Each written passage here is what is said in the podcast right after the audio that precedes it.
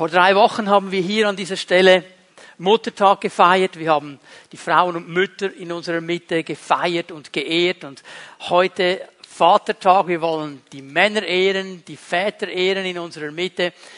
Und ich habe mich gefreut auf diese Botschaft heute Morgen, weil ich glaube, dass es eine Botschaft ist, die sehr stark Männer ansprechen wird, weil wir Männer sind einfach Männer. Gott hat uns so geschaffen. Amen. Und jemand hat mal gesagt, ja, die Männer sind halt ein bisschen einfach gestrickt. Ist mir eigentlich egal, wir sind trotzdem Männer. Und jeder Mann möchte gerne ein Held sein und jeder Mann möchte gerne erfolgreich sein. Und darum kommen Männer auch sehr schnell unter Druck. Und ich möchte heute Morgen wirklich mit dieser Botschaft auch ermutigen, diesen Druck abzubauen und einfach mit Gott zu leben. Aber diese Botschaft wird auch eine Ermutigung sein für alle Frauen, die hier sind, weil Gott immer ein Ermutiger ist. Und ich möchte an ein Bild erinnern und das aufnehmen, das wir vor drei Wochen gesehen haben, dieses Bild dieses Wettkampfes, dieses Stadions, dieser Tribüne. Die Bibel vergleicht unser Leben als Christen mit einem Wettlauf, mit einem Wettkampf. Wir sind auf einer Rennbahn, und wir laufen unseren Lauf. Und das Bild, das aufgenommen wird in Hebräer 12, ist das Bild eines Stadions mit einer Tribüne. Und auf dieser Tribüne sitzen all diese Helden, die uns vorausgegangen sind. All diese Männer und Frauen, die ihren Lauf vollendet haben und die uns jetzt zuschauen und nicht nur zuschauen, die uns ermutigen, in unserem Lauf dran zu bleiben. Denn dieser Lauf Gottes ist nicht ein Sprint. Es ist nicht so für einen kurzen Moment, 80 Meter, 100 Meter, wo ich meine ganze Kraft aufwende und dann ausgepumpt bin und nicht mehr weiter kann. Der christliche Wettkampf ist ein Marathon. Ich will bis am Ende, bis der Herr mich ruft, im Rennen bleiben. Und da brauche ich Ermutigung, da brauche ich Zuspruch. Und der kommt sehr stark von diesen Helden und Heldinnen, die uns hier geschrieben werden. Hebräer 12, Vers 1, wir lesen das mal an.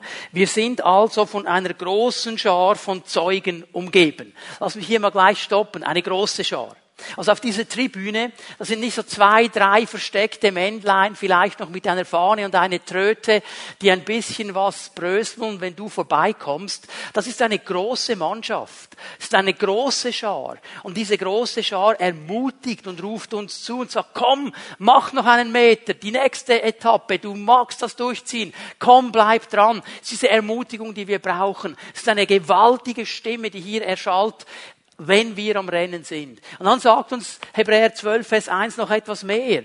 Diese große Schar von Zeugen, deren Leben uns zeigt, dass es durch den Glauben möglich ist, den uns ausgetragenen Kampf zu bestehen diese Menschen, die da auf der Tribüne sind und zurufen und jubeln, die zeigen uns gleichzeitig noch etwas. Sie zeigen uns, dass es möglich ist, unseren Wettkampf zu beenden und siegreich zu beenden. Das, was Gott uns als Auftrag gegeben hat, ist nicht eine Unmöglichkeit.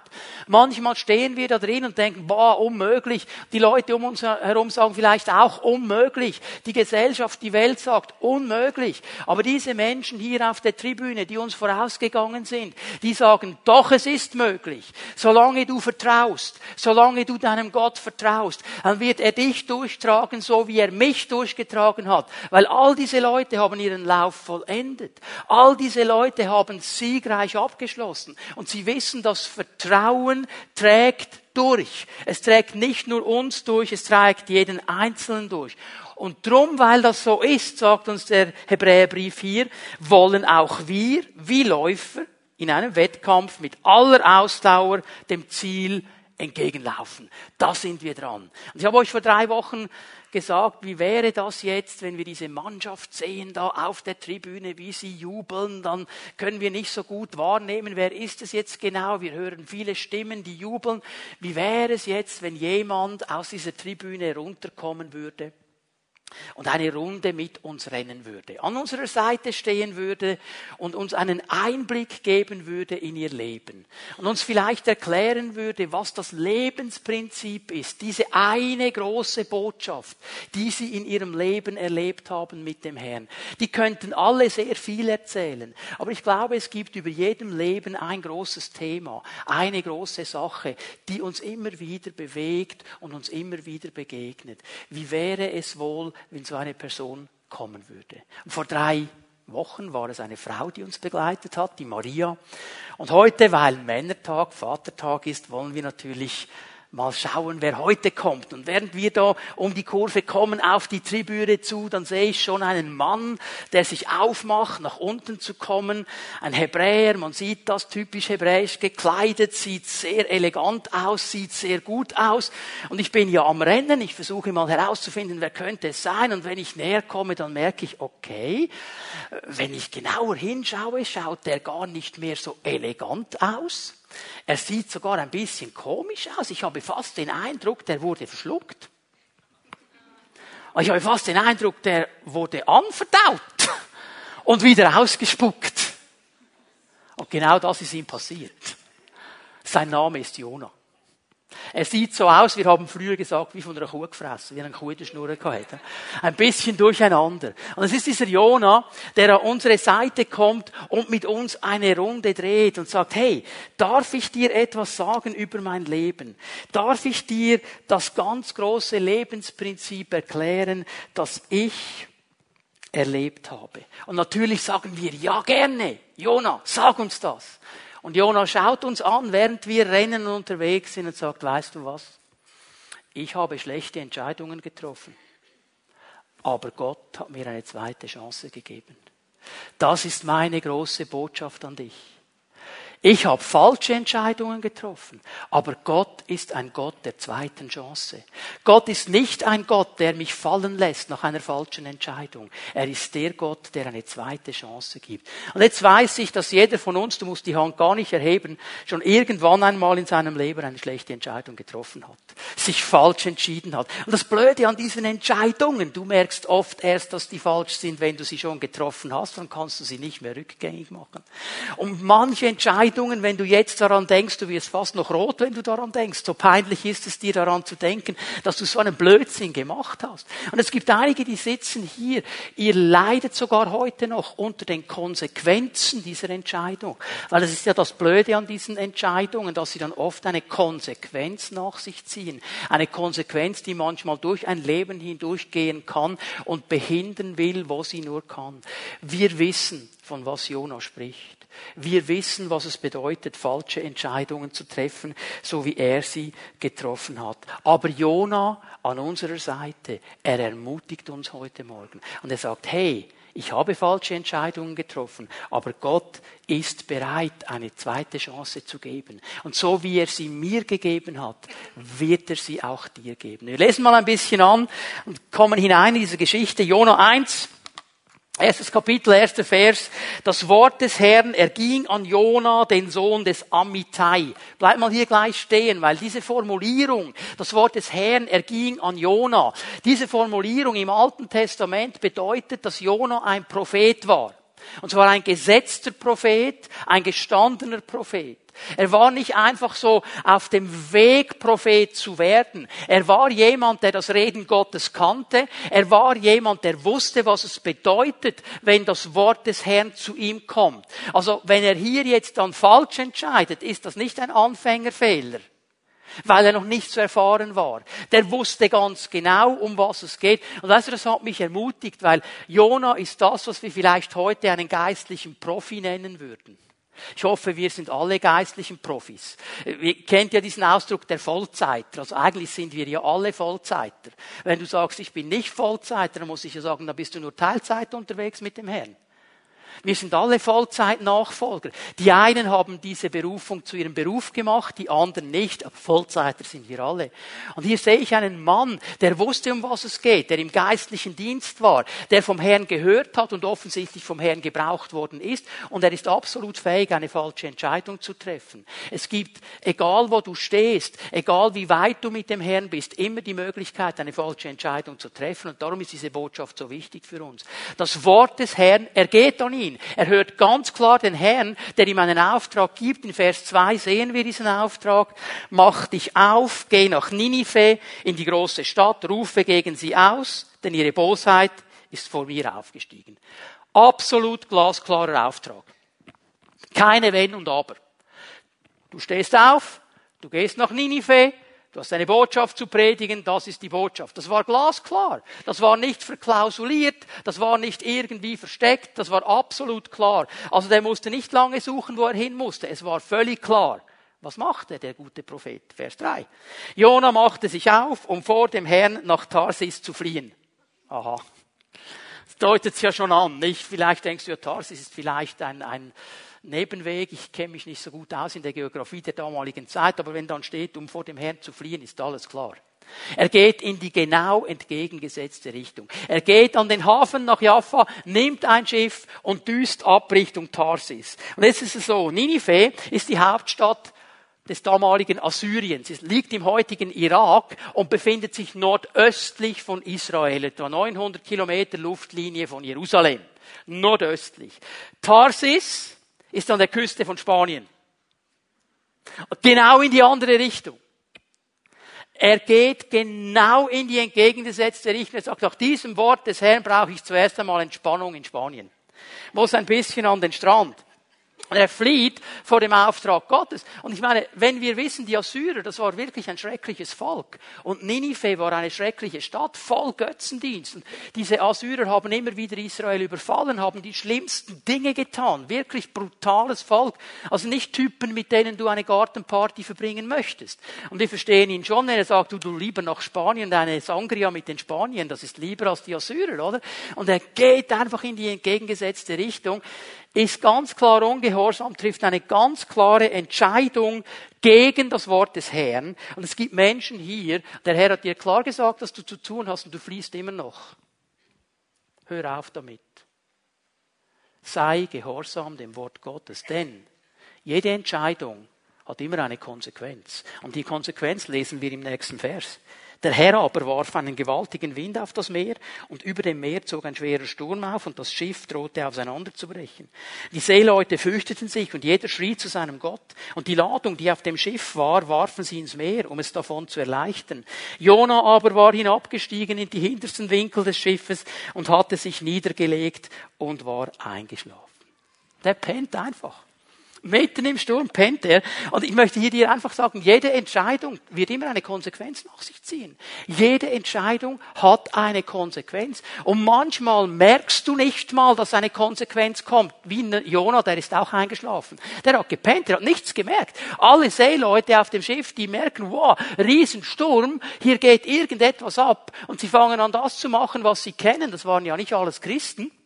Die hatten die verschiedenen Götter und jeder hat seinem Gott geopfert und hat irgendwie Opfer gebracht und seinen Götzen angebetet, weil der Kapitän hat gesagt, komm jetzt volle Kanne, wir beten einfach alles an, was es gibt. Vielleicht treffen wir dann den, der den Sturm verursacht hat und können ihn besänftigen. Und die sind da mit ihrer Anbetung beschäftigt. Jede Entscheidung hat eine Konsequenz. Du hast vielleicht gepennt und es nicht mal gemerkt, aber hast du auch gesehen, dass die Konsequenz meiner Entscheidung auch andere Menschen, die nichts damit zu tun haben, beeinträchtigen kann. Weil wir lesen nämlich in diesem Vers, dass die ganze Ladung, die nichts mit Jona zu tun hatte, die nichts mit seiner Entscheidung zu tun hatte, einfach ins Wasser geworfen wurde. Die war verloren. Wir haben gedacht, wow, wir müssen ballastlos werden, damit das Schiff nicht untergeht. Und jetzt werden Menschen kommen zu Schaden aufgrund der falschen Entscheidung von Jona. Die hatten nichts zu tun damit, mit dieser Entscheidung. Und trotzdem erleben sie eine Konsequenz. Ist uns bewusst, dass jede Entscheidung immer eine Konsequenz nach sich zieht und manchmal sogar Menschen beeinträchtigt, die nichts dazu, damit zu tun haben? Aber die wichtigste Frage, die wir uns stellen müssen, die Entscheidungen, die ich treffe, die du triffst, ziehen sie mich näher zu Gott oder ziehen sie mich weg von Gott? Wenn ich mich jetzt so entscheide, zieht mich diese Entscheidung hin zu meinem Gott oder zieht sie mich weg von Gott? Bin ich unterwegs, um es mal so zu sagen, nach Ninive, wie Gott es mir gesagt hat, auch wenn mir das jetzt nicht gerade so in meinen Reiseplan hineinpasst, oder fliehe ich vor Gott, weg von Gott, Richtung Spanien, wo ich eine gute Zeit haben will, aber diese Entscheidung bringt mich nicht näher zu Gott. Und wenn wir das Leben Jonas uns anschauen, der rennt ja immer noch neben uns, dann wird er uns sagen, es gibt zwei Dinge, die wichtig sind und die ich dir mitgeben will. Ich möchte dir die Reaktion zeigen auf eine falsche Entscheidung. Und ich möchte dir zeigen, wie du mit dieser Reaktion herauskommen kannst aus den Konsequenzen der schlechten Entscheidung. Und dann möchte ich noch etwas. Ich möchte dir ein paar Tipps mitgeben, dass du aktiv wirst, bevor die nächste Entscheidung kommst und dich vorbereitest, eine gute gute Entscheidung zu treffen. Das ist das, was Jona mit uns tun möchte heute Morgen. Und wir schauen uns mal die Reaktion an. Wie hat er reagiert? Wie kann ich reagieren, wenn ich merke, ich habe eine falsche Entscheidung getroffen? Die Konsequenz kommt schon, der Sturm braut sich zusammen. Wie kann ich reagieren? Was hat Jona gemacht? Und das aller, allererste und das aller, allerwichtigste, das, was uns am unsympathischsten ist. Übernehm Verantwortung für deine falsche Entscheidung. Übernimm Verantwortung für deine falsche Entscheidung. Hör auf, den anderen Schuld zu geben. Hör auf, den Umständen Schuld zu geben. Hör auf, dem Druck Schuld zu geben. Jona übernimmt glasklar die Verantwortung für die ganze Sache. Er fängt nicht an zu erklären, dass Ninive so schlimm ist. Er fängt nicht an zu erklären, dass Gott nicht ganz verstanden hat, was er jetzt wirklich bräuchte. Er fängt nicht an, die Umstände zu bemühen. Er übernimmt glasklar Verantwortung und zwar massiv. Schau mal Vers 12 in Jona 1. Er sagte zu ihnen, weil die haben ihn dann entdeckt, nicht? Die sind ja alle dran, die versuchen da die Götzen und die Götter zu besänftigen. Dann findet der Kapitän den Jona, der pennt. Und er weckt ihn auf und sagt, hey Jona, aufstehen, bete deinen Gott an, wir haben ein Problem. Und plötzlich war für Jona glasklar, um was es geht. Und schau mal seine Antwort. Er sagte zu ihnen, packt mich, werft mich ins Meer, damit das Meer sich beruhigt und von euch ablässt. Denn ich weiß, dass dieser schwere Sturm meinetwegen über euch gekommen ist. Ich bin schuld an dieser Sache. Ich übernehme die volle Verantwortung für meine falsche Entscheidung. Schau mal, Männer können falsche Entscheidungen treffen, Frauen auch. Aber es braucht einen echten Mann und eine echte Frau, die Verantwortung für die falsche Entscheidung zu übernehmen. Das sind echte Männer, das sind echte Frauen, die dann auch dazu stehen können. Und er macht das so konsequent, sagt, werf mich ins Meer. Ich bin das Problem, das ist alles nur wegen mir, schmeißt mich ins Meer, das ist die einzige Lösung. Verantwortung zu übernehmen, und das war Jona bewusst, ist der erste Schritt, wenn ich herauskommen will aus diesen Konsequenzen, wenn ich etwas verändern will. Er hat verstanden, jawohl Herr, ich bin am völlig falschen Ort, ich gehe in die falsche Richtung, ich will zurück an den richtigen Ort, ich übernehme die Verantwortung.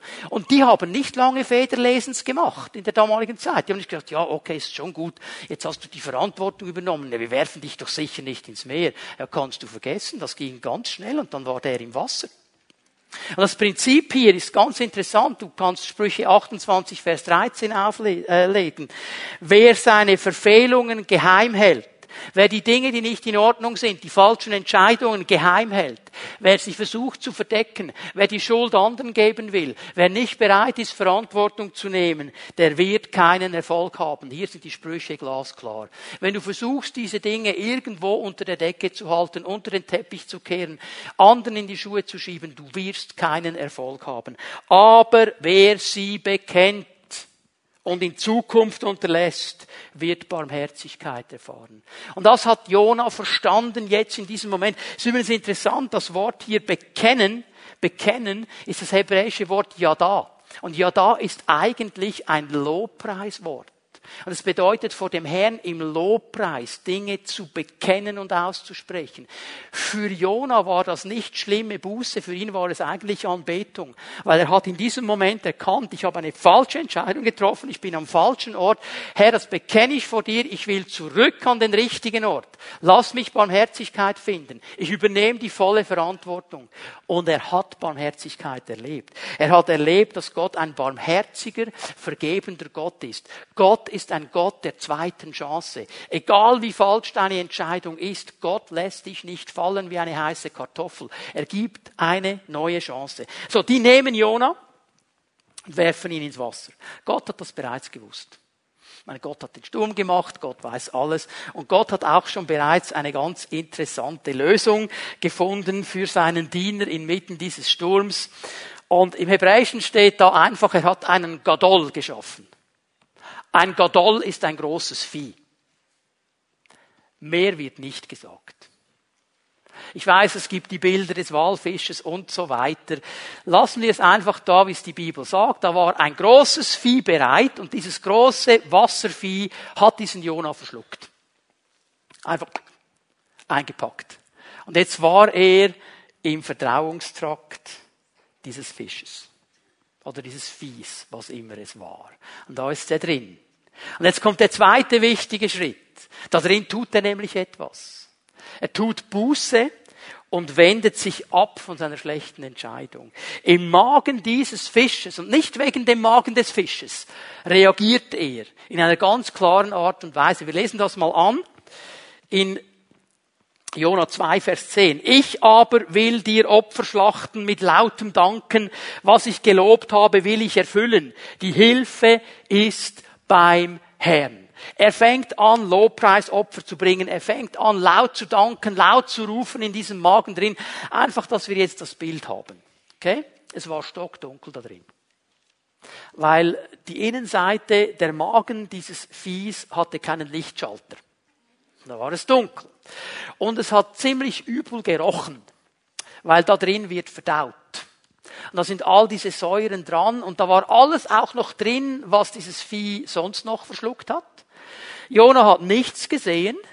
Er ging einfach umher und dann hat es geglutscht und geglitscht und es war irgendwie so schlammig um seine Füße und die Säure, die Verdauungssäure war da und es hat gestunken und er fängt an, den Herrn anzubeten. Er fängt an, Buße zu tun. Er fängt an, sein Herz auszuschütten. Und Buße, ihr Lieben, ist nicht irgendwie so eine, schlimme Sache, jetzt muss ich ein Kilo Zitronen fressen und dann drei Wochen lang komisch in die Gegend schauen und herumkriechen und mich mit Schutt und Asche bewerfen und mich schlagen und die Kleider zerreißen.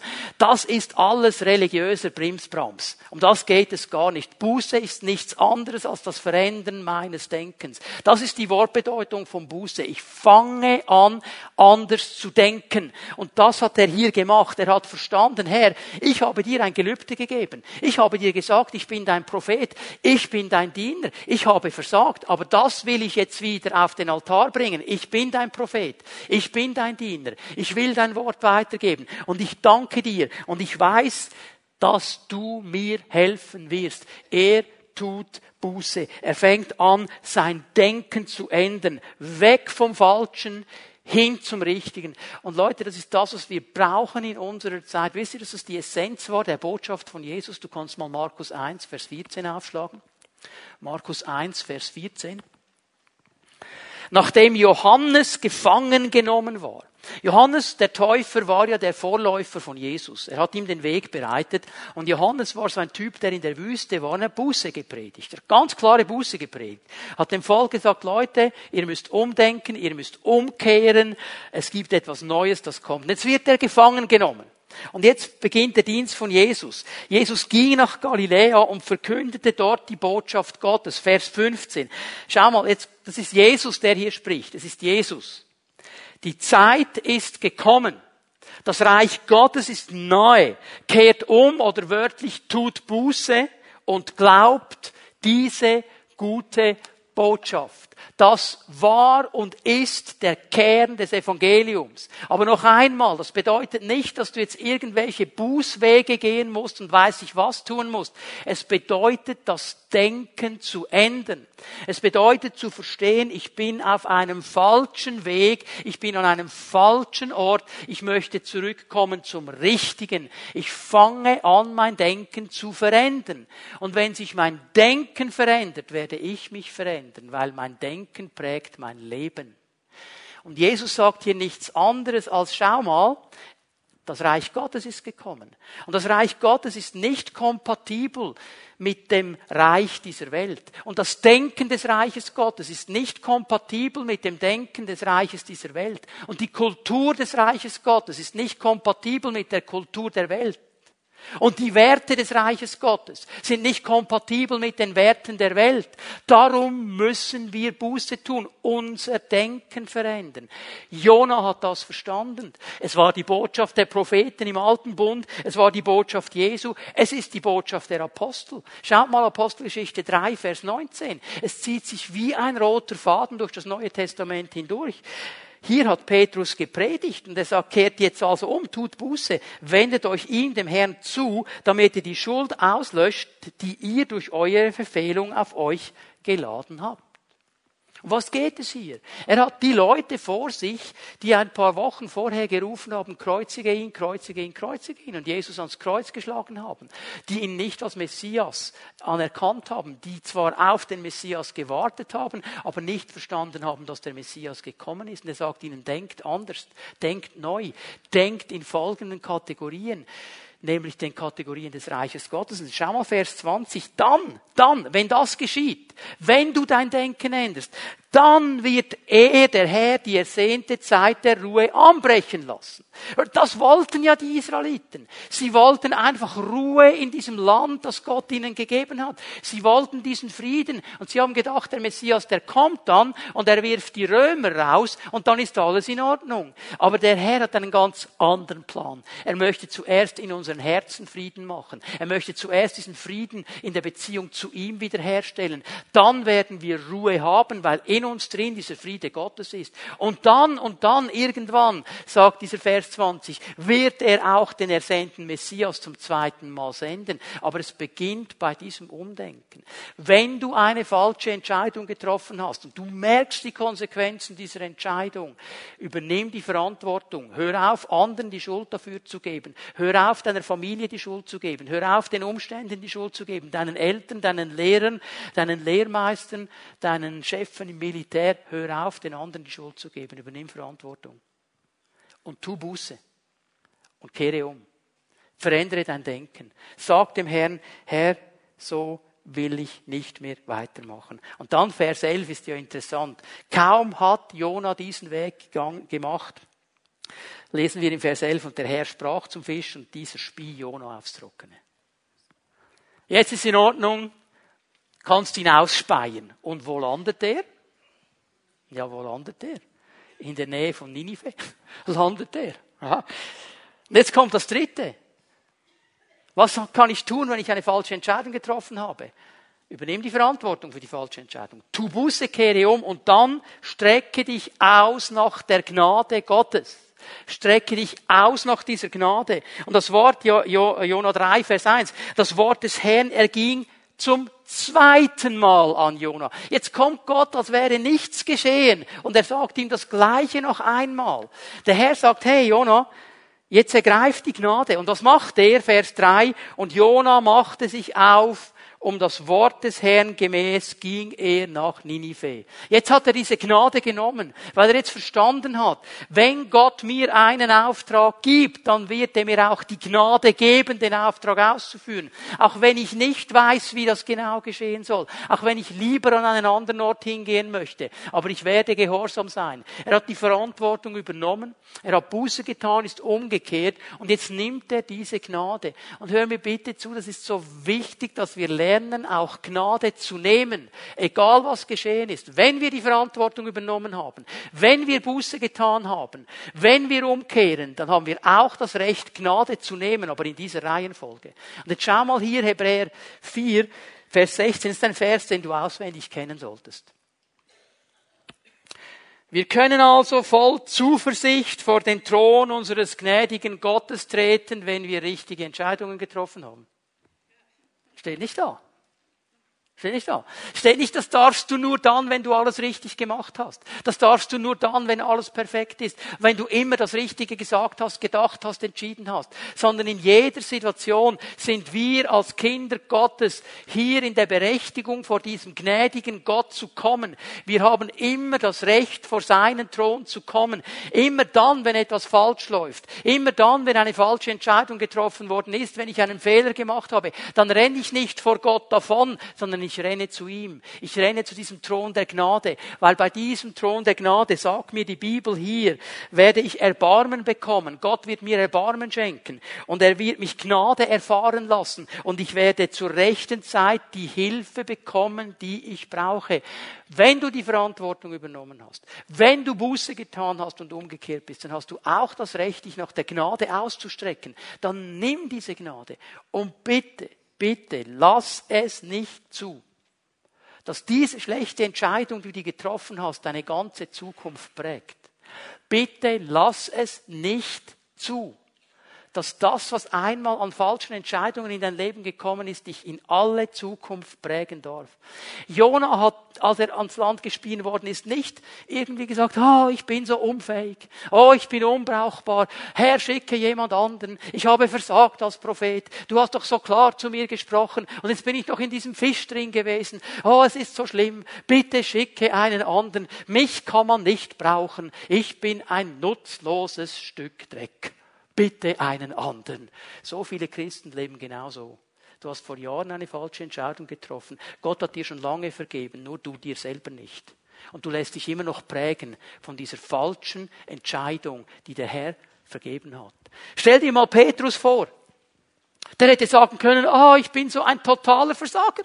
Ich bin so ein Großmaul. Ich habe dem Herrn gesagt, ich komme mit dir ans Kreuz. Und beim ersten Gegendruck habe ich ihn sofort verleugnet. Mich kann man nicht brauchen. Herr, vergiss es. Schick Johannes, schick Thaddäus, schick die anderen, aber ich, und dann soll ich noch der Fels sein. Forget it. Nicht mit mir. Falscher Film. Hat er nicht gemacht. Er hat Verantwortung übernommen. Er hat Buße getan. Er ist umgekehrt und dann hat er die Gnade ergriffen. Stell dir mal den Paulus vor. Herr, ich, dein ausgewähltes Werkzeug, ich habe dich verfolgt, ich habe die Gemeinde verfolgt, ich habe Frauen, Männer und Kinder ins Gefängnis werfen lassen, weil sie an dich geglaubt haben. Ich habe ja gesagt, den Stephanus zu steinigen. Mich kannst du vergessen in der Pfeife rauchen. Such dir einen anderen. Hat er nicht gemacht. Er kommt so weit, er übernimmt Verantwortung, er tut Buße. Er kehrt um und er nimmt die Gnade. Und er geht so weit, dass er sagt, an mir ist diese Gnade nicht vergeblich ge gewesen. Ich habe mehr getan als alle anderen, aber nicht ich aus meiner Kraft, sondern die Gnade, die ich bekommen habe. Nimm diese Gnade. Es gibt Menschen hier, und du lässt dir deine Zukunft immer noch prägen von dieser falschen Entscheidung.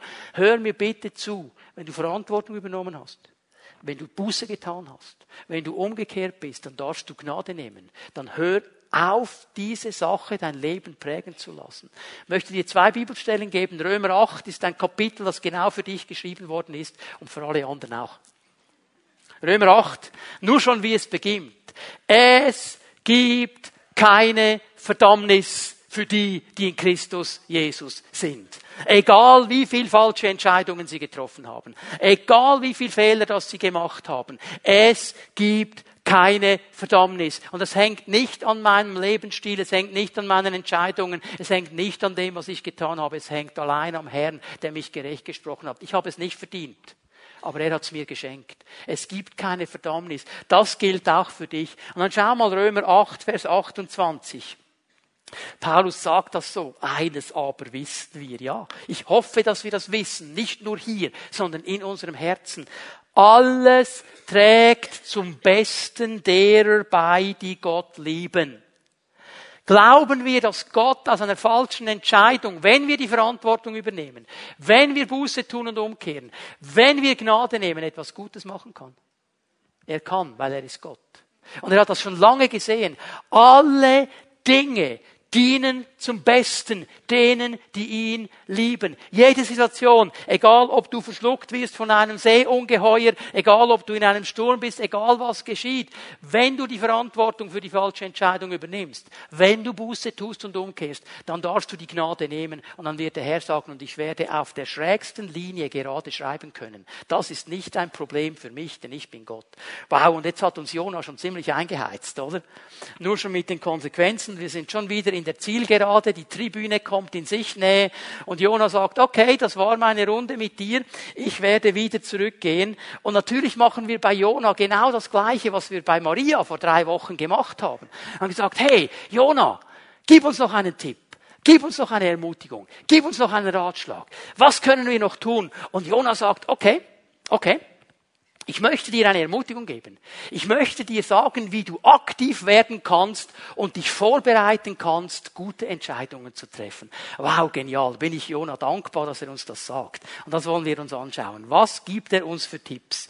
Wie können wir lernen, aktiv zu werden und gute Entscheidungen zu treffen? Jona würde uns Folgendes sagen. Er würde uns sagen, lass dich von Gottes Wort leiten und prägen denn das Wort des Herrn erging an Jona. Das erste Mal hat er falsch reagiert, das zweite Mal richtig. Und er sagt, hör gut zu, lass dich von Gottes Wort leiten. Lass das Wort Gottes dein Kompass sein. Lass das Wort Gottes dein Wegweiser sein. Lass das Wort Gottes deine Leitung sein. Ich gebe euch hier mal eine Stelle aus Psalm 119, 105. Dein Wort leuchtet mir dort, wo ich gehe. Es ist ein Licht auf meinem Weg. Und Leute, spricht er nicht von einer Taschenlampe, die die nächsten 500 Meter ausleuchtet. Das, was sie damals hatten, ist gelinde gesagt eine Pfunzel so eine Öllämpchen, oder? Und da hast du also nicht viel Licht gehabt. Also was du gesehen hast, wenn du die so vor dir getragen hast, sind vielleicht die nächsten beiden Schritte. Aber die hast du gesehen. Und genau das ist das Bild. Das Wort leuchtet mir dort, wo ich gehe. Und wenn ich diese Pfunzel hier habe und ich gehe, ich werde immer die nächsten beiden Schritte sehen. Und dann werde ich eben nicht in diese Blume reinmarschieren, sondern ich werde sie umgehen, weil ich sie gesehen habe. Ich werde nicht in die Hindernisse reinknallen. Ich muss nicht sehen, was in 500 Meter auf mich wartet. Aber den nächsten Schritt muss ich sehen. Und dieses Wort, sagt der Herr, ist dieses Licht auf meinem Weg. Es ist Licht auf unserem Weg. Also stell dir jetzt nicht vor, der Läufer, der hat einen Stafettenstab in der Hand, eigentlich hat er so eine Lampe damit er immer die nächsten Schritte sieht. Ich gebe euch eine Stelle aus dem Neuen Testament, die ganz, ganz wichtig ist. Du kannst die mal aufschlagen, 2. Petrus 1,19. Bevor ich sie lese, möchte ich euch sagen, was in Vers 18 steht.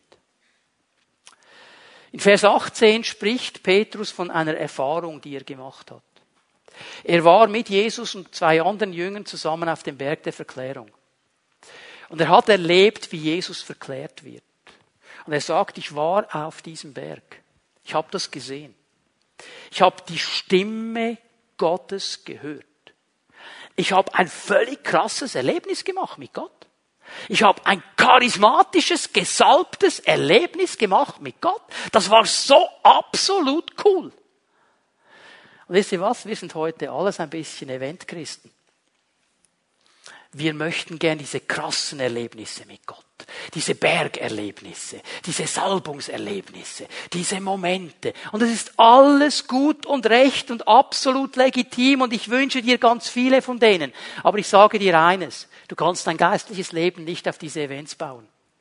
Du kannst dein geistliches Leben nicht auf diese Momente bauen. Du brauchst etwas Tragfähigeres als eine Erfahrung, die du mal gemacht hast. Und jetzt kommt er mit Vers 19. Darüber hinaus. Verstanden, was er sagt? Das ist alles gut und recht. Das ist alles cool. Und ich sag's noch einmal. Ich wünsche dir ganz viele gesalbte, krasse Erlebnisse mit dem Herrn. Die wünsche ich uns allen. Die sind so cool und die brauchen wir. Die ermutigen uns. Aber ich kann mein geistliches Leben nicht auf diese Momente bauen. Ich muss es auf etwas anderes bauen. Darüber hinaus haben wir das Wort der Propheten. Wir haben das Wort Gottes. Und Petrus macht eine Sache klar. Dieses Wort ist zuverlässig, es ist gut. Und es ist gut, wenn wir uns an dieses Wort halten. Erlebnisse, gute Sache. Salbung zu erleben, gute Sache. Charismatische Hörenflüge zu machen, Gute Sache. Aber unser Leben bauen wir auf dieses Wort. Denn dieses Wort ist das einzig tragfähige Fundament. Und es ist eine Lampe, die an einem dunklen Ort scheint. Genau dasselbe Bild. Glaubst du, dass wenn du deine Bibel nimmst und darin liest, dass der Herr dir Offenbarung gibt für deine nächsten Schritte? Glaub es. Fang an so zu beten. Fang an zu beten. Und manchmal, ich bin erstaunt, wir hatten letzte Woche Ferien. Ich war da auf meinem Liegestuhl und habe mir etwas angehört, eine, eine ziemlich trockene theologische Lektion eines theologischen Lehrers, soll mich ein bisschen weiterbilden. Und eine Frage beschäftigt mich, ich habe nicht mal darüber gebetet. Und mitten in seiner theologischen Ausführung macht der Mann einen Satz. Und ich habe gesagt, danke Herr. Jetzt hast du mir die Frage beantwortet.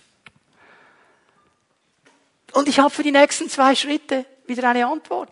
Und ich weiß, wenn ich dann die zwei gemacht habe, dann kommt der Herr wieder. Und wenn es durch eine, eine Audiolektion ist, wenn es durch das Fernsehen ist, wenn es durch einen Bruder, eine Schwester in der Pfimi at Home ist, er wird kommen. Es ist dieses Wort. Amen.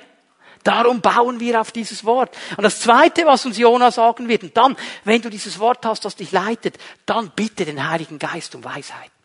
Bitte den Heiligen Geist um Weisheit. Er war ja ein gesalbter Prophet und er hat das erlebt, was wenige erlebt haben zur damaligen Zeit, was wir im neuen Bund aber alle erleben. Dass der Heilige Geist in uns wohnt. Dass der Heilige Geist auf unserem Leben ist.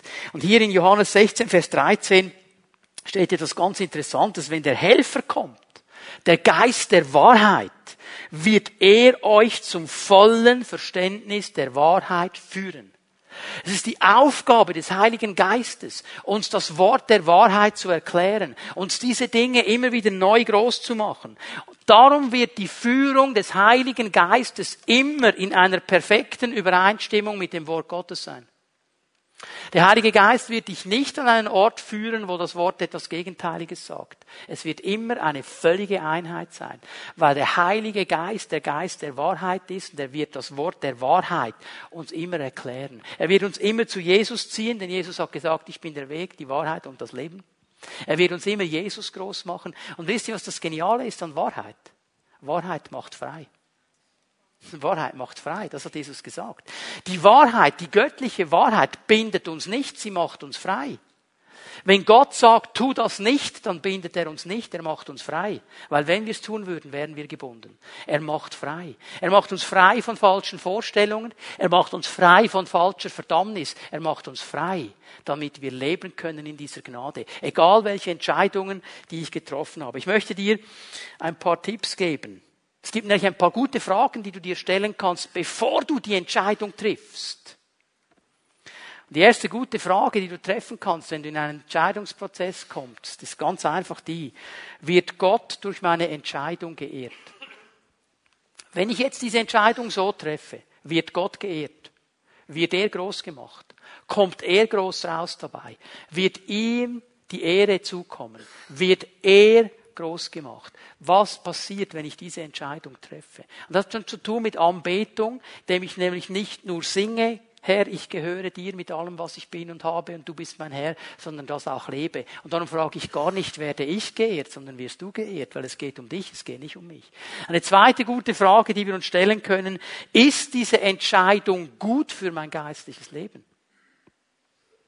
Wird sich mein geistliches Leben entwickeln? Wenn ich diese Entscheidung so treffe. Und manchmal klammern wir das völlig aus. Wir haben irgendwo unser Leben und unser geistliches Leben. Klammern diese Dinge völlig aus und vergessen, dass wenn es unserem geistlichen Leben nicht gut geht, alle anderen Bereiche unseres Lebens eben eingebunden sind. Ich kann nicht das Gefühl haben, oh, ich bin erfolgreich überall und mein geistliches Leben ist nicht erfolgreich, brauche ich auch gar nicht, bin ja erfolgreich. Das wird nicht lange dauern.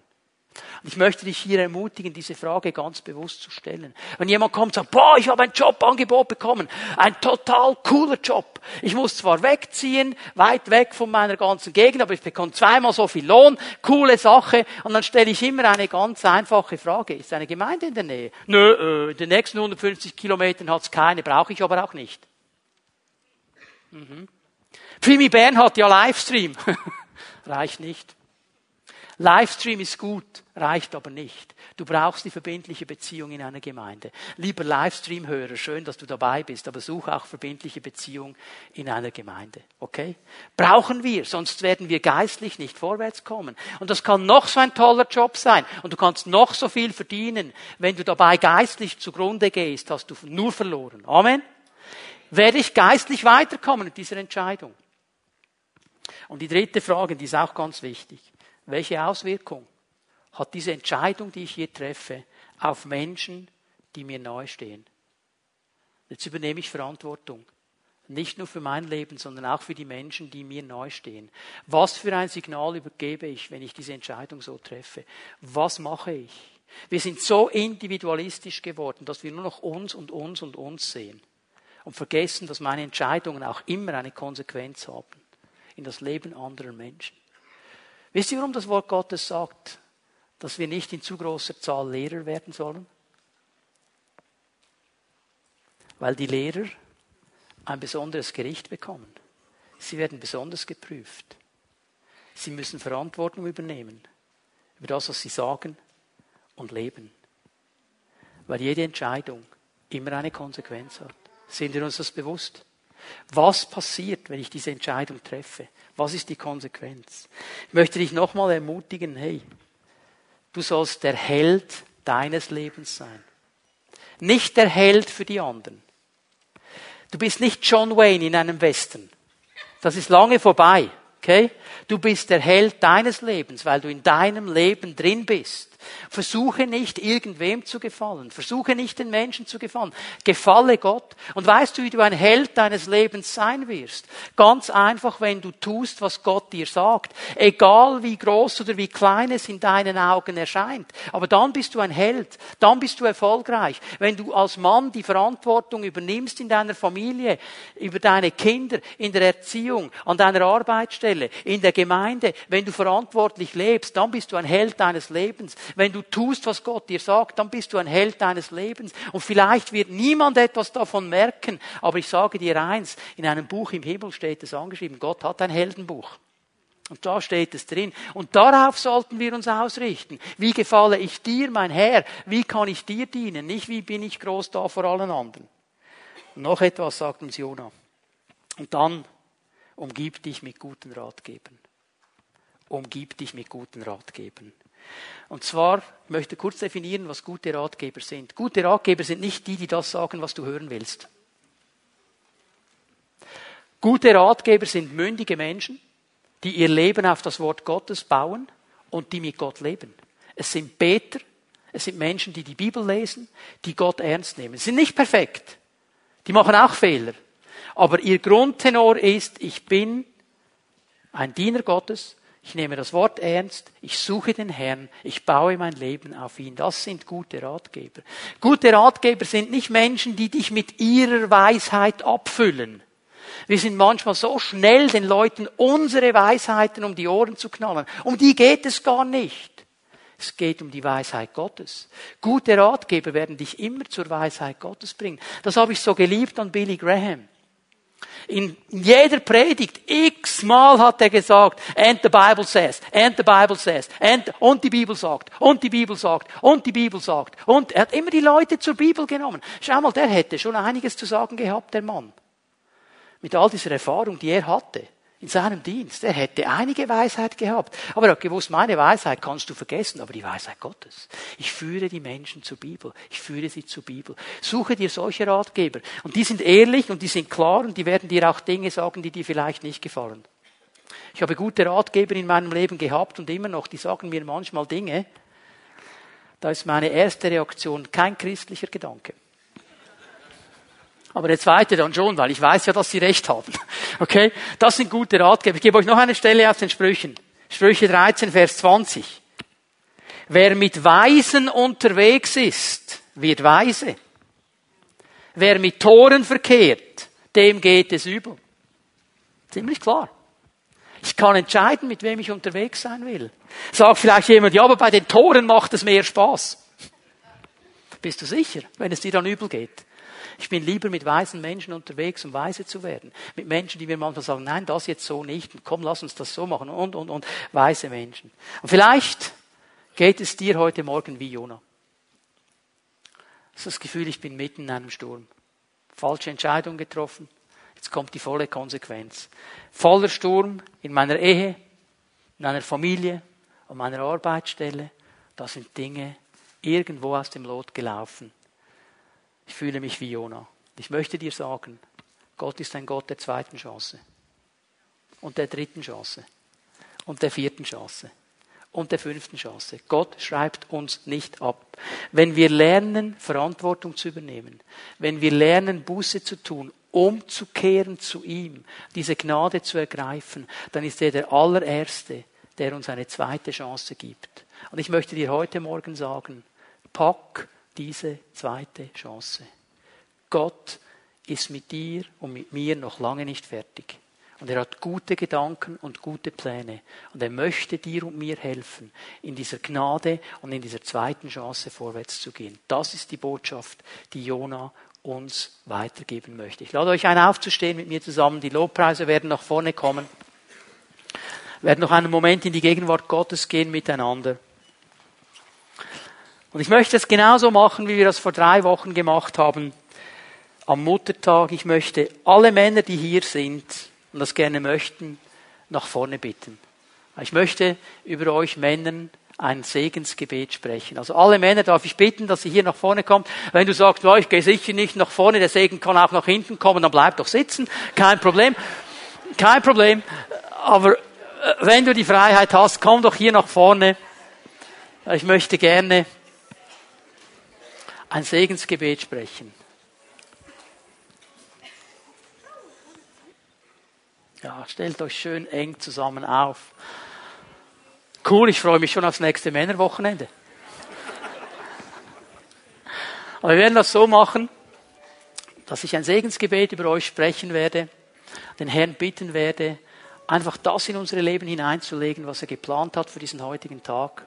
Und dann werden wir den Herrn noch einmal anbeten. Die Lobpreisgruppe wird uns noch einmal in eine Anbetungszeit hineinnehmen. Dann dürft ihr gerne wieder an den Platz gehen, wenn ihr aber gerne persönliches Gebet möchtet. Wenn jetzt jemand hier ist, der sagt, hey, ich bin froh, wenn jemand persönlich mit mir noch betet, mir die Hände auflegt. Ihr bleibt einfach hier vorne stehen, die Pfimiet Home Leiterinnen und Leiter werden kommen und gerne mit euch persönlich noch beten. Und dann sind natürlich auch alle Frauen, die sagen, hey, ich war auch eine zweite Chance, eingeladen nach vorne zu kommen. Wir beten natürlich gerne auch mit euch, aber heute die Männer mal zuerst. So, liebe Männer. Darf ich euch einladen, die Hände auszustrecken zum Herrn?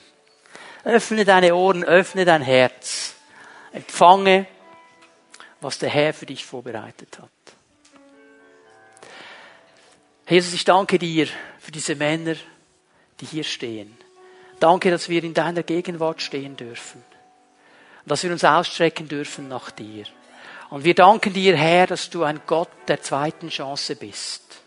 Und wir danken dir dafür, Herr, dass du jedes einzelne Leben kennst. Du kennst all unsere falschen Entscheidungen. Du weißt, wo wir falsch abgebogen sind. Du weißt, wo Dinge schiefgelaufen sind. Du weißt, wo wir als Männer kämpfen. Und Herr, wir möchten dir sagen, Herr, bitte Hilf uns, dass wir hier als Männer Gottes stehen können. Männer, die richtige Entscheidungen treffen. Männer, die stark stehen für dich und dein Reich. Männer, die in der Kraft des Geistes vorwärts gehen können. Männer, die dich ehren. Männer, die wie Josua sagen, ich und mein Haus, wir werden dem Herrn dienen. Immer und immer wieder. Und ich danke dir, Herr, dass in diesem Moment etwas von dir geschieht in diese Leben hinein. Geist Gottes, dass du Herzen erfüllst. Geist Gottes, dass du kommst und freisetzt. Und Herr Jesus, in deinem Namen komme ich gegen jeden Geist der Verdammnis, gegen jeden Geist der Anklage, gegen jeden Geist der Minderwertigkeit, gegen jeden Geist, der binden will, der sagt, für dich gibt es keine Hoffnung mehr, für dich gibt es keine Vision mehr, du hast es vergeigt. Im Namen Jesu zerbreche ich diese geistliche Kraft. Und ich spreche die Freiheit des Geistes aus über diesen Männern hier. Und die Freiheit des Herrn, dass sie als Männer Gottes vorwärts gehen und diese zweite Chance nehmen und in der Kraft des Geistes ihren Mann stehen In Jesu Namen. Amen. Seid gesegnet, ihr Helden.